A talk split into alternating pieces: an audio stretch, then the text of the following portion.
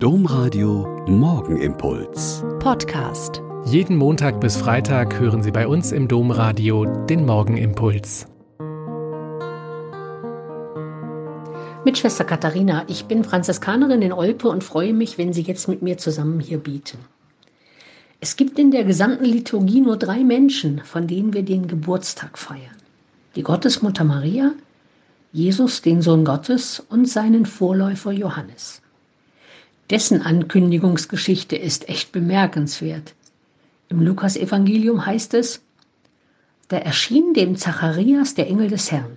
Der stand an der rechten Seite des Räucheraltars, und als Zacharias ihn sah, erschrak er und Furcht überfiel ihn. Aber der Engel sagte zu ihm, Fürchte dich nicht, Zacharias, denn dein Gebet ist erhört.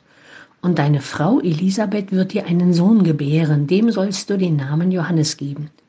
Du wirst Freude und Wonne haben und viele werden sich über seine Geburt freuen. Und er wird viele der Israeliten zum Herrn, ihrem Gott, bekehren. Beim Tempeldienst also wird ihm angekündigt, dass er diesen Sohn bekommen wird und weil er das wegen seines Alters und dem fortgeschrittenen Alter seiner Frau wirklich nicht glauben kann, wird er stumm.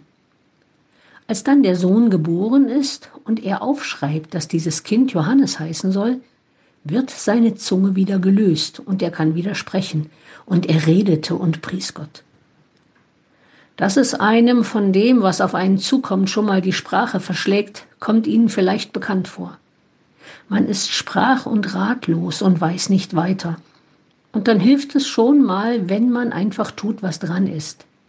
Den normalen Alltag bewältigt und trotzdem versucht, Herz und Hirn zusammenzubringen und auf das zu hören, was mir da aufgetragen ist oder von dem ich spüre, dass es jetzt dran ist und etwas geschehen muss.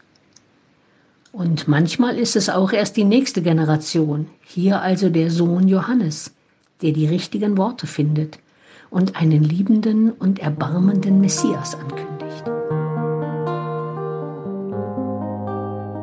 Der Morgenimpuls mit Schwester Katharina, Franziskanerin aus Olpe, jeden Montag bis Freitag um kurz nach sechs im Domradio. Weitere Infos auch zu anderen Podcasts auf domradio.de.